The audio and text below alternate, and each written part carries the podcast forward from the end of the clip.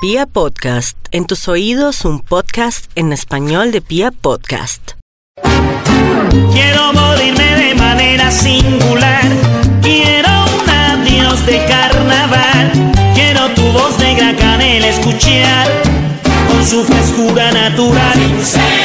Hoy para Me Comprendes Méndez quiero presentarles a un joven escritor, para mí es muy joven, debo decirlo, para hablar de una historia que a todos de alguna manera nos ha tocado en este país, por lo menos a la gran mayoría de los colombianos de nuestra historia reciente eh, de nuestro país, de la, historia contemporánea, nos ha tocado vivir esta historia.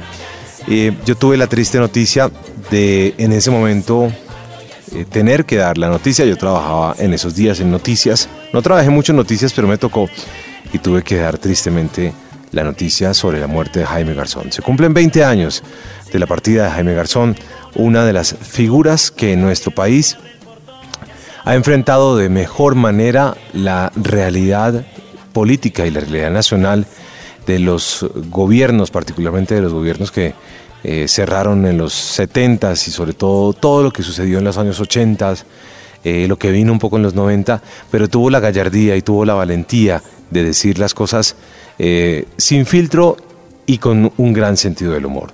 Este amigo que me acompaña hoy se llama Germán Izquierdo y es el autor de un libro que se llama eh, Garzón, el, eh, ¿cómo es que se llama el libro? El, resto se llama El Genio Impertinente. Genial Impertinente. El Genial Impertinente.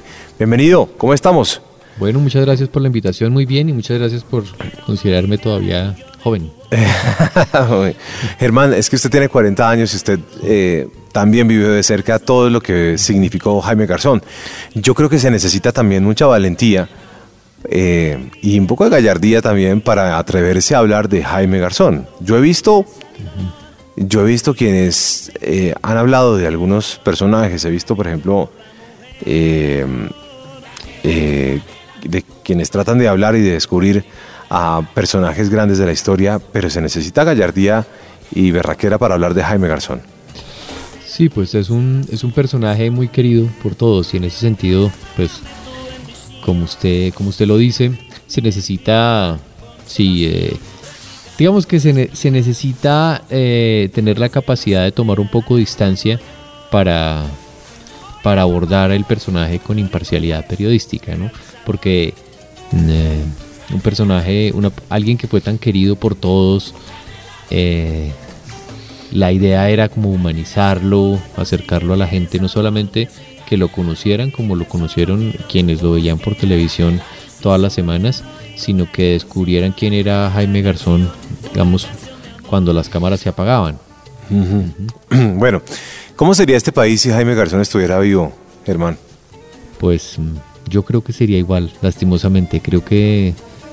Mm, yo creo que Jaime Garzón tenía una fuerte tendencia ya hacia entrar, a, entrar en política, incluso eso lo dijo abiertamente uno de sus mejores amigos, que era uno de sus grandes amigos, que fue Antonio Navarro Wolf, que él ya estaba como haciendo sus pinitos en política y seguramente yo creo que habría trabajado por la paz. Eso sí, no me cabe la menor duda de que habría sido uno de los, de los grandes escuderos en el proceso de paz de La Habana. Y, pero realmente no sé qué tanto hubiera influido o qué tanto hubiera cambiado el país si él estuviera vivo. Pero sus verdades también hubieran sido muy, muy, muy duras y hubiera pisado callos también muy, muy duros. Claro, claro, no, sin lugar a dudas, porque no hay alguien igual a él. O sea, él es absolutamente único en la historia del humor en Colombia. Eh, nadie se asemeja a él. O sea, nadie, nadie era capaz de burlarse del embajador de los Estados Unidos y al mismo tiempo em, eh, eh, de una reina de belleza, de un político. Él, él no conocía, digamos, eh, jerarquías sociales de ninguna clase, de todas se burlaba. Le, usted tiene muchas anécdotas en, ese libro. Hay una anécdota que ocurrió en esta casa de radio. Em, cuando pues hoy hacemos podcast, pero siempre hemos hecho radio, y trabajó aquí para un noticiero que conducía Néstor Morales. Y en ese momento ese estudio de grabación o ese estudio de emisión de radio estaba en, en una remodelación y la emisora estaba en unas pequeñas remodelaciones. Néstor Morales se paró al baño o se paró a alguna cosa y en ese momento estaban eh, remodelando los baños. Jaime no tuvo eh, ningún problema en traerse un sanitario de los que iban a poner nuevos y cambiarle la silla en la que se sentaba todos los días como en su trono Néstor Morales y ponerle allí el sanitario que se había encontrado camino al baño. Eso sí, claro. Esa es una, esas son anécdotas. Sí, era así, era así. Y, y lo que es interesante es que haciendo esta investigación yo me di cuenta de que, de que había sido así toda la vida. Es decir, en la, en la Universidad Nacional era famoso por sus, por sus bromas, tenía un tenía un, periódico del que se burlaba de todo el mundo. Em, entonces tenía una, una pasión, no, sé si una pasión o tenía, mm, tenía unos impulsos por desnudarse en los lugares más eh, poco convencionales, ¿no? Lo hizo en la lo hizo en Radionet, lo hizo en la Universidad Nacional, lo hizo en Sociedad, bueno, por donde pasaba lo hizo, ¿no? Tenía ese digamos que ese comportamiento era recurrente durante toda su vida. Y hemos tenido eh, y tenemos grandes figuras de alguna manera que algunos caricaturistas, por ejemplo, son tremendos, ¿no? Y, y, han enfrentado grandes líos también por, por decir las cosas con sus con, pues, con las cosas que, que, dibujan. Y hemos tenido grandes periodistas que también se han arriesgado, ¿no? De alguna manera también hay quienes han pisado duro y, y hay grandes figuras, no, no vamos a decir que no. Pero en definitiva, la manera como Jaime lo hacía eh, en, esa investigación que usted hizo, cuéntenos un poco más de esa investigación, porque Jaime, pues por supuesto tenía un humor que solamente él tenía, una facilidad de hacer humor que le salía, era innata, pero también aprovechó todo eso para, para políticamente lanzar unos dardos muy duros a miles de personas que estaban involucradas particularmente en temas aparentemente oscuros. Sí, claro. Pues eh, digamos que esta investigación comenzó en la Universidad Nacional de Colombia. Y ese fue el, ahí empezó todo. Empezó, yo pedí el registro, pedí como el, folder con todas sus notas, sus anotaciones, em, el registro de matrícula. Y desde ahí comencé como a armar todo el rompecabezas y empecé como a hacer mi ruta del libro. Eh, era bien interesante por algo que hablábamos ahora y es que esa manera de subvertir absolutamente todo y de y de hablar como se, y decir lo que se le daba la gana. Entonces en el mismo registro de la universidad él miente. Dice que su mamá era médica y su mamá no era médica, su mamá era enfermera. Entonces yo decía, pues, ¿quién es capaz de poner información, eh, digamos, que no, es, que no es verdadera en un registro de, universidad? Y ahí empezó eh, eh, efectivamente todo. Entonces, eso que usted comenta, que es alguien capaz de, de tirarle dardos a, al que sea, eh, se ve, se ve muy, muy, eh, muy pronto, digamos, en, el, en, el, en mi investigación empecé a, ver, empecé a advertirlo muy prontamente. Entonces es bien interesante cómo Garzón, ese Garzón que era capaz de mentir en el registro de la universidad, era el mismo que le podía decir en la cara al político, eh, mm, cuidado que, ¿cómo era que decía específicamente? Era como, uy, guarden el reloj, guarden el reloj, que aquí está no sé quién, que aquí está Espinosa Faciolince, el eh. senador, no sé qué. Y entonces, claro, pues se ganaba unas, unas, eh, unos regaños terribles. Claro. Era capaz, por ejemplo, alguna vez Diego León Hoyos, que fue su compañero de compañero de y, María Leona Santo Domingo. Sí, que era el personaje de, de Diego León. Exactamente, él, estaban un día en moto, porque él andaba a veces en moto, y bueno. Y, y pararon al lado de un de unos escoltas y él decía, uy, mire, ese, ese tiene 10 años por eh, tortura, ese 5 años por secuestro. Y les decía así delante de ellos, ¿no? Y decía, Diego León, me nos van a matar, me van a matar. Pero era capaz de hacer eso, o sea, era capaz de... Es como si no tuviera miedo de nada. Sí, sí, sí, sí. Pero bueno, él tuvo, ah, bueno, hay un momento de la vida en el que él tiene miedo, pero, pero es impresionante la capacidad de Jaime. Pero yo creo que en todo caso, Jaime, Jaime Garzón si estuviera vivo seguiría, siendo para mí, porque él para mí fue una piedra en el zapato para, para muchos políticos, para algunos gobiernos y para, y pues para muchas situaciones del país que estaban enredadas y que, bueno, que no son, que no son propias de, de un par de gobiernos de los 70 ni nada. Cuando uno revisa la historia, y pues hay un libro de Antonio Caballero que, que, que recopila un poco la historia de, de por qué somos como somos y se remite pues a, a, los españoles y todo y pues ahí viene uno a analizar y entender por qué somos como somos, ¿no? Sí. La, la, historia no miente, tristemente. Sí, claro. Es increíble, ¿no? Sí, es absolutamente... Eh, Garzón tenía algo y es que um, tenía... Eh, ten, ten, tenía una, una, una, una formación, digamos, humanística, y en gran parte esa, esa, formación humanística se le había dado la Universidad Nacional y un grupo que él, que él tenía, que era un grupo de amigos, muchos, algunos de ellos, eh, pues personas, eh, grandes académicos, eh, como Beethoven Herrera, como Franco Ambrosi, estaba la periodista Miriam Bautista, en, y él tenía ese grupo que llamaban el Rotundo Vagabundo. Sí. ¿sí?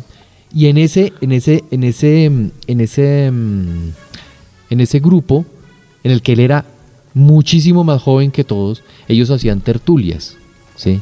Y yo creo que gran parte de esa formación humanística que tenía Garzón de entender el país se dio en, ese, se dio en esas tertulias, ¿sí? Y ellos, ellos hacían bromas con Garzón ya en esa época. Uh -huh. O sea, Garzón, Garzón no era famoso, pero entre ellos era famoso, por ejemplo, por imitar al presidente, claro. a presidentes. Entonces, claro llamaban, hacían pues lo que se llamaba pegas, yo Sí. creo que eso ya está como en vía de extinción las pegas, pero en ese momento pues se hacían muchas pegas y, y- y digamos que mm, Beethoven Herrera, Franco Ambrosio y todos ellos lo, lo adoptaron como un, como un hijo casi y creo que le dieron una, una formación humanística sólida. Hablemos un poquito de, de, a ver, si en, su, si en su investigación encuentra un poco sobre esos años militantes de, de Jaime. Hace poco conocí a un señor empresario de este país. Yo nunca me lo imaginé. Y él, eh, hablando con él, sentados, hablando y, y hablando muchas cosas y tomándonos un traguito, me contó que él había militado. Sí, y que pues había tenido una tendencia guerrillera, pero después le pasó un poco lo de Jaime, que, que, que, que en realidad resultó como eh, metiéndose en, en- en otros gobiernos en- y en temas un poco más, entre comillas, eh, transparentes o por lo menos que visibles, ¿no? Porque pues, las guerrillas eran un poco ocultas. Y le pasó un poco lo de Jaime y, y estudió y se preparó y se convirtió en un gran, en un gran empresario y es una persona brillante. Y cuando uno charla con él es una, una persona brillante. Es un poco lo de Jaime. Yo no sé, Sí. de esa época militante, uno, uno hubiera podido pensar que Jaime se hubiera podido quedar en eso, ¿no? Sí, pero yo creo que era muy malo, muy mal guerrillero, porque no tenía, no tenía, no tenía, no tenía lo que se necesita, ¿no? Era como, eh, es decir, eh, yo me imagino mucho cuando, me lo imagino así, digamos, con todo el respeto, pero me imagino como cuando Cantinflas es soldado o algo así, ¿no? Eso es algo no.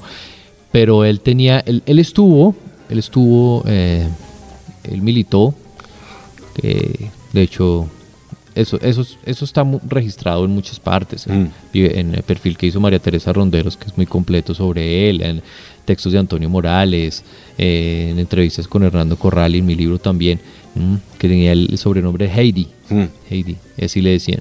Pero lo que es curioso es que, de hecho, hace poco que se puso en tendencia en Twitter Heidi y, y mucha gente eh, endilgándole lo de guerrillero, en esa época mucha gente militó, mucha gente militó, es decir, no era, digamos que había más un, periodo, un, pensamiento Yo, yo creo romántico en ese sentido, eh, revolucionario y digamos que hay que verlo en el contexto. Pero yo creo que para Jaime era más el sentido humanista, tal vez, que tenía, que de pronto lo, empu- lo empujó, tal vez en ese momento, a pertenecer a esos movimientos. No sé si puede ser así la cosa. Sí. Eh, que después, cuando se dio cuenta los caminos que estaban tomando eh, nuestras guerrillas, pues creo que él también se peleó con todo eso. Sí, yo creo que, bueno, digamos que Jaime, Jaime Garzón tiene una, un recorrido, el, el- el recorrido de él es, digamos, de manera sucinta es el siguiente. Él entra en, los, entra en, en- la Universidad eh, Nacional, ahí pasa por, eh, conoce todos estos, eh, eh, digamos que grupos de izquierda y revolucionarios, todo eso. Eh, posteriormente trabaja en la campaña de Pastrana. De Pastrana, ¿no? Luego va, incluso va a la presidencia con él, o sea, va a Casa de Nariño. Y él va con, pero antes va con César Gaviria y él es una de las personas que trabaja en la traducción de la Constitución de 1991 a lenguas indígenas. Correcto. Sí. No, Entonces, no sé si en alguna parte leí que lo pusieron como a hacer, ah, haga esa tarea usted, garzón. seguramente, seguramente, igual. Pero, pero siempre, o sea, él a partir de, de, de que es alcalde menor al- Sí. al- en Sumapaz, Sí. sí, de donde sale, de donde sale finalmente lo despiden. em, eh, él termina siendo. Él, él- él- él ahí nunca deja de estar con los poderosos. A partir de ese momento. Sí. ¿sí? Está con Gaviria, se burla de Gaviria. En algún momento dicen que le robó el cepillo de dientes, se robó, se robó el cepillo de dientes de Gaviria y, y- y a los años a Gaviria se le cayó un diente, entonces dice que le prendió, le prendió lo que tenía porque ya- él, ya no tenía dientes. Sí. Entonces, eh, eso es bien interesante, porque él trabaja con los poderosos, se burla de los poderosos, pero todo el tiempo está yendo y viniendo. O sea, él, él- él- él perfectamente podía estar almorzando con, eh, con alguien. Con eh, Dios y con el diablo. Dios y con, con Dios y con el diablo, y si se quiere, con el rey y con el siervo. Sí. Es decir, exactamente. sí, ¿no? Sí, pero yo creo que él tuvo esa facilidad de conocer estos dos mundos. Claro. Y yo creo que eso le daba a él una arista y una visión muy poderosa de lo que en realidad era el país. Porque él sí conocía el país. Exactamente. Él sí sabía lo que estaba sucediendo aquí. Pues es que era imposible no eh, teniendo, teniendo las dos caras de la moneda. Exacto, exacto, exacto. Porque los personajes que se crean, por ejemplo, en, en Quack, son absolutamente colombianos y absolutamente populares. Eso hacía que cualquier persona se identificara con Néstor Elí, Sí. el celador, o con Dioselina Tibana, Sí. que era la cocinera de Palacio, o con, eh, desde luego, con, eh, con Heriberto de la Calle. O sea, eran personajes muy populares y muy fácil de identificar. Como él tenía esa capacidad de observar y de imitar tan increíble, entonces él cogía sus, sus dotes de imitador con un discurso eh, de humor negro y humor ácido, Claro. que era la combinación perfecta. Sí, sí, sí. Y además le tocó vivir la época, y luego, pues es que viene la época en la que no solamente pelea, no solamente pelea con, con la política de este país y con las dos manos de este país, sino que le toca pelearse un poco con los narcotraficantes y, y empieza una nueva tarea, porque de ahí que viene el paramilitarismo y todo, que es en últimas eh, una de las razones de su muerte, pero, Sí. pero le toca pelear con todas las, con todas las fuerzas duras, eh, oscuras y aparentemente claras de este país. Le toca, él se le pelea con todas. Sí, él se pelea con todas. No hay sí. ninguna con la que él no se haya peleado. No, con nada, con nada, porque el, el hecho de que él muriera antes de haber adoptado un- una posición política hace que, que hoy se vea como, como, como, como un faro de alguna manera, ¿no? Era porque tenía el personaje del mamerto, Sí. ¿no? el mamerto de, de universidad que se llamaba Lenin, no me acuerdo en este momento cómo se llamaba Lenin algo, al mismo tiempo se burlaba de la derecha, pero también tenía uno de un, un obispo eh, medio amanerado, pues ¿sí? Mm, se burlaba sí. también de la iglesia. Sí. Entonces, todos los poderes eran blanco de sus, de sus bromas. Pero, pero hay algo bien interesante y es que hablando con Antonio Morales, que en ese momento uno de los libretistas de Quack, él me decía, con no tuvimos problema, casi nadie, con casi nadie teníamos problema. O sea, al final uno podría pensar, no, ¿cuántas, cuántas quejas debían llegar semanalmente a Quack? Claro. Y realmente eran muy pocas, muy pocas. Eh, em, hablaban algo de Pastrana, que Pastrana no, ten- no tuvo nunca mucho humor para montar los chistes. Alguna vez Humberto de la Calle también, pero es que se pasaron esa vez. Sí, era como. el, eh, eh, era Heriberto, era, era Néstor Elí. Sí. Entonces se empieza a esculcar un, cam- un, un cajón de la portería y saca un papel, un papel higiénico. Y dice: Ay, aquí me encontré el papel del vicepresidente. Ay, Dios. Claro, era así. Claro. Entonces, claro, pues ya era un poco pasado. Sí. Pero aún así casi nunca tenían problemas, porque era muy importante, eh, que es a- a- algo, a- algo, algo que, que ojalá se recordara cuando se critica tanto a, Matador y a otros eh, caricaturistas y humoristas, que la caricatura es, es, es- es- o sea, la caricatura siempre ha existido y la caricatura siempre ha sido así. O sea, si la caricatura no es ácida, si la caricatura, si la caricatura, si la caricatura, si la caricatura no golpea, si la caricatura no hace reflexionar, entonces ¿para qué? ¿Para qué? Absolutamente para nada. Exactamente. De acuerdo. Y bueno, hay una etapa en la que, yo me estaba pasando y, yo tuve también tuve fuentes de información en las que, bueno, Jaime se eh, sabíamos muchos, en ese momento sabíamos muchos que Jaime eh, ayudó a liberar mucha gente porque vivimos en una época nos tocó vivir y él la vivió y usted y yo que tenemos casi la misma edad, nos tocó vivir de la historia reciente contemporánea, pues de la historia reciente de este país, nos tocó vivir todo este tema político, pero la, el tema narcotráfico y el tema de la guerrilla, sí. que en algún momento dado fue muy fuerte y que uno pues no podía salir a un paseo a, a, una finca cercana porque había riesgo de que la guerrilla saliera y nos, nos, nos cogiera a todos. Y el secuestro fue muy fuerte y Jaime Garzón empezó a lidiar con, con, este tema y entonces sabíamos muchos que él se iba a ayudar a liberar a muchos secuestrados y era el negociador de muchos temas. Eh, y, sé de varios casos en los que él, eh, gracias a él, pues mucha gente fue liberada. Sí, sí. Sí, él, él, él, estaba haciendo ese papel, se convirtió pues en un papel incómodo. Que, que, por ahí vienen otros grandes problemas para él, ¿no? Sí, Porque ahí es ahí cuando los paramilitares se, se enfurecen y se enojan cuando se dan cuenta que nosotros tal vez en el medio lo sabíamos, el pueblo tal vez, la, nación, este país no lo sabía, eh, solamente podían ver a, un personaje tan, tan, tan, tan lindo que era Jaime Garzón, con todas sus expresiones, pero detrás eh, muchos sabíamos que Jaime estaba haciendo eso, que era maravilloso, porque, porque creo que pues, nadie hacía las cosas como Jaime tan desinteresadamente, a lo único que le interesaba era que soltaran a la gente.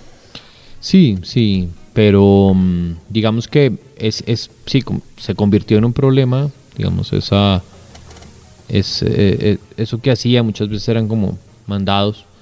Yo recuerdo que una de las personas que estaba del parqueadero, del parqueadero de la casa de él, me contaba que él, les dio a guardar una bolsa eh, ya antes, de, antes de morirse y en la bolsa había unos medicamentos para la tensión, si no estoy mal, y una carta, ¿sí? Y entonces era la carta para, para alguien que estaba secuestrado y seguramente un medicamento que necesitaba. Claro. Eh, prescrito para, para, algún, para alguna, alguna enfermedad o algún, alguna cosa que tuviera. Lo que yo siento es que eh, es, es decir, eso que hablábamos al comienzo, de que Garzón era una persona eh, que no de, alguna manera no conocía límites, eh,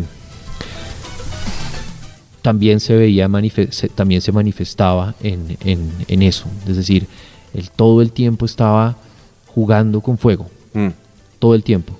Es decir, si en, si en, la universidad era que una vez se botó del carro de alguien, un día se tiró de un puente, después lo hizo ya jugando con fuego con, con eh, pues digamos, con, con, grupos armados, con la derecha, con esa, digamos que con, no con la derecha, sino con, con con, esa ala, digamos, que se llama como la mano negra, eh, en la que están involucrados, pues desde luego ya sabemos, ¿no? Eh, personas del DAS, eh, militares, paramilitares. Entonces, em, fue muy, muy fuerte. Ya llegó un punto en el que, en el que, en el que llegó muy lejos, ¿sí? Llegó muy lejos y era un riesgo muy grande el que estaba asumiendo.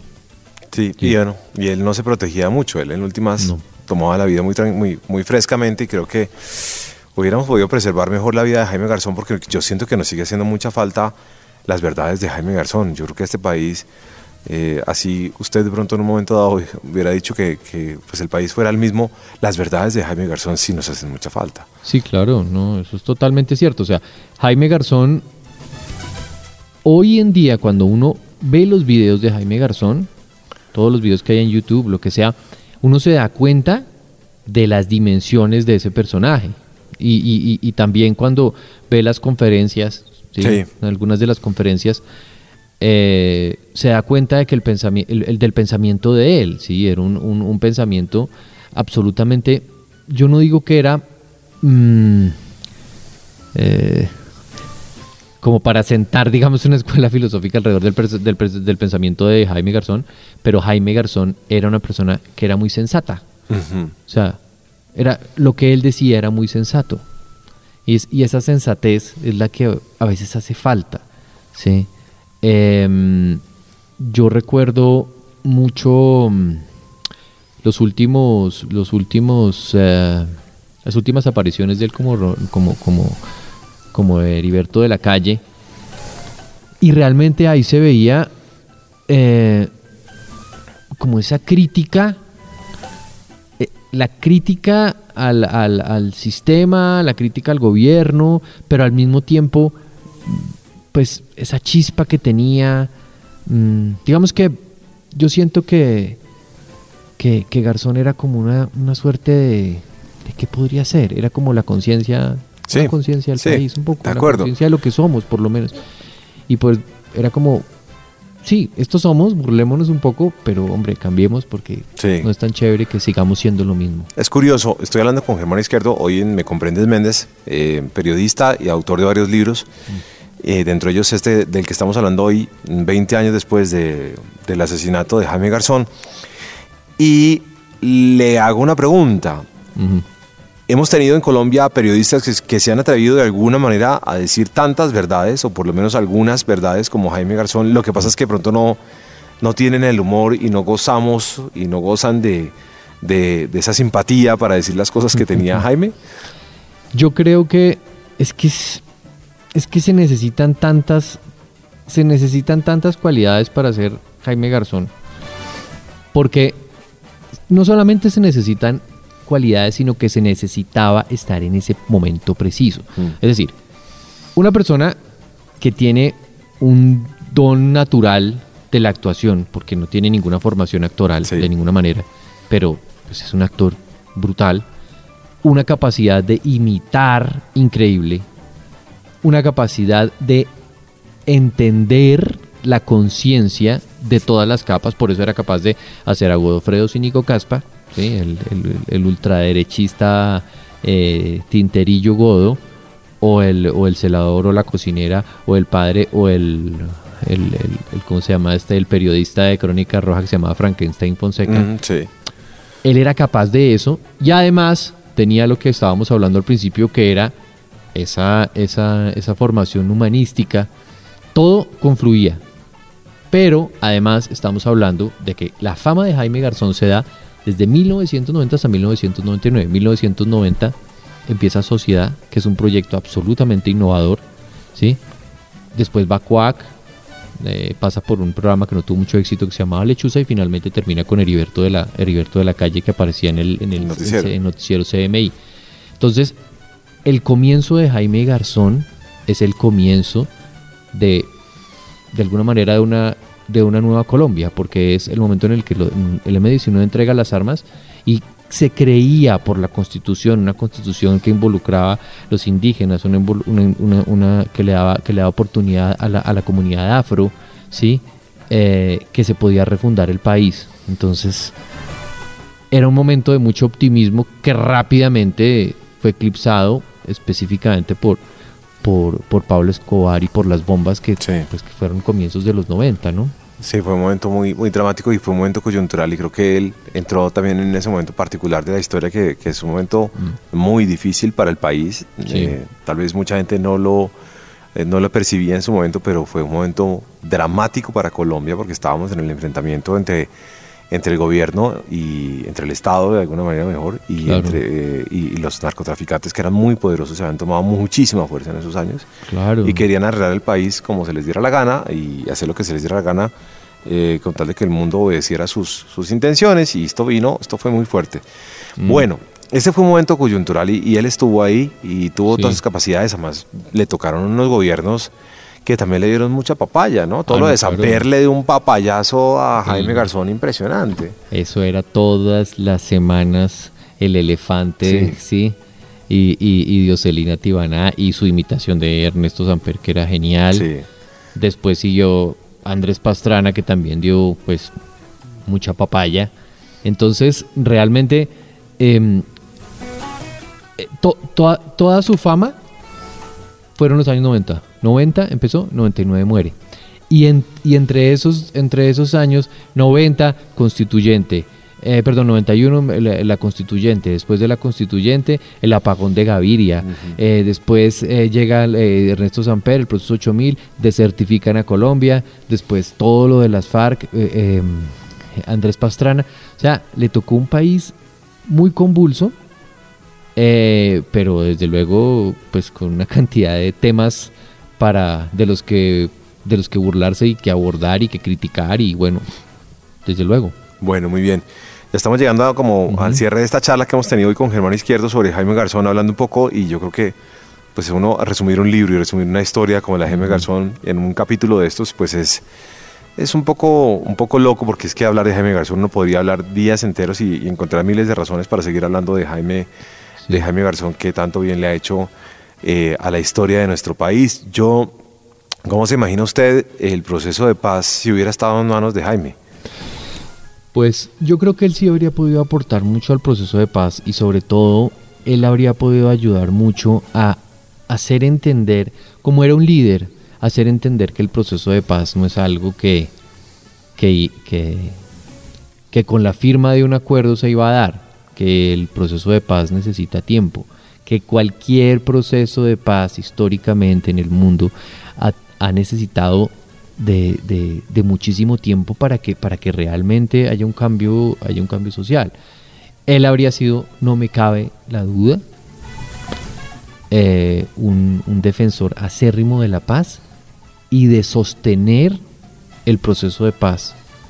Eh, eh, no sé cómo decirlo, pero sostener el proceso de paz sí o sí. Sí, claro. No como, como descristalizado un poco como lo vemos hoy.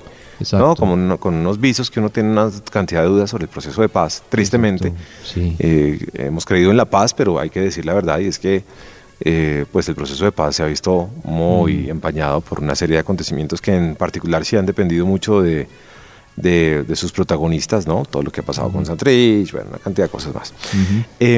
Y con esa eh, facilidad de decir las cosas, con la valentía para decir las cosas, con el humor, eh, con el conocimiento político y no político de este país y con un poco de caudillismo que yo de alguna manera también le encuentro a Jaime Garzón, porque Jaime Garzón se podía parar en una plaza y era todo un gaitán. Eh, ¿Usted cree que Jaime Garzón hubiera querido o hubiera llegado a ser presidente? Uy, no sé.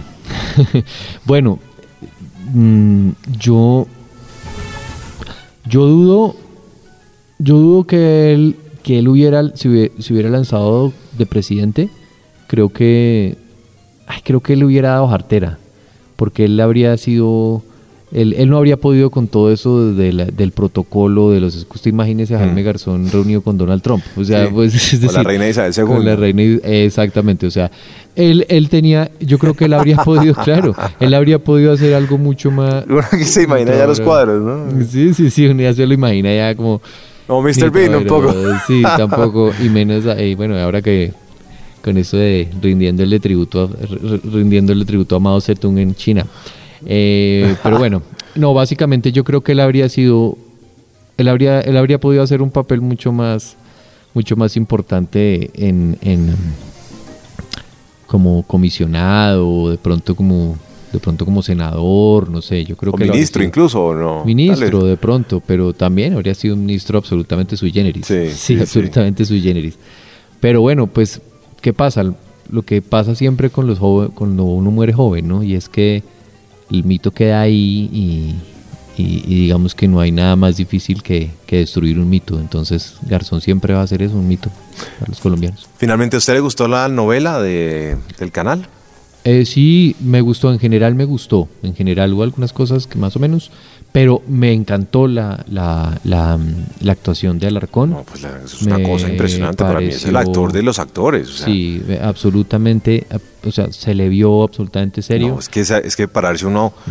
a, actuar como Jaime y a, hacer los personajes de Jaime, me parece que esto merece un Oscar, o sea...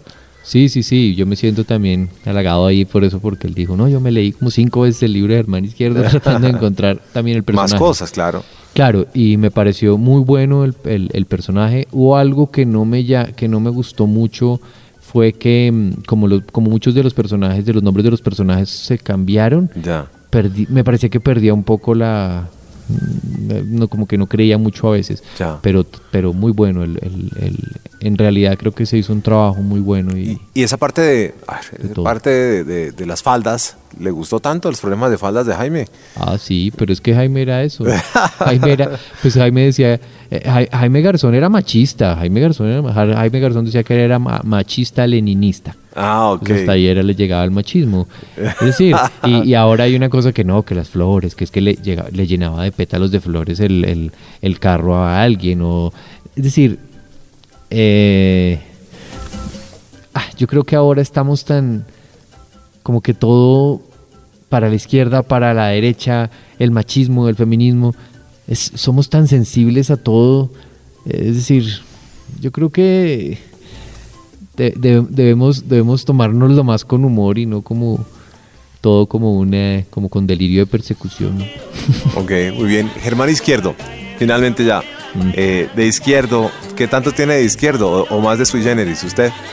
No, yo soy, yo soy de, de- ¿qué diría yo? Yo, de- yo de izquierdo tengo el ojo izquierdo muy afilado, afinado Ajá. porque el otro ambriope. Y de derecho, yo creo que los principios derechos, yo creo que es lo que tengo de derecho. y, y ya no, yo soy po- politi- pol- políticamente me considero un socialdemócrata, no soy de izquierda, no soy de izquierda de izquierda, no soy de derecha a derecha. Soy, soy medio tibio. Ok. Muchas gracias. Bueno, Bueno, listo. Aquí hablando gracias. hoy con eh, Germán Izquierdo y su libro de Jaime Garzón a 20 años de la pérdida y la triste desaparición de Jaime Garzón en Colombia. Sí.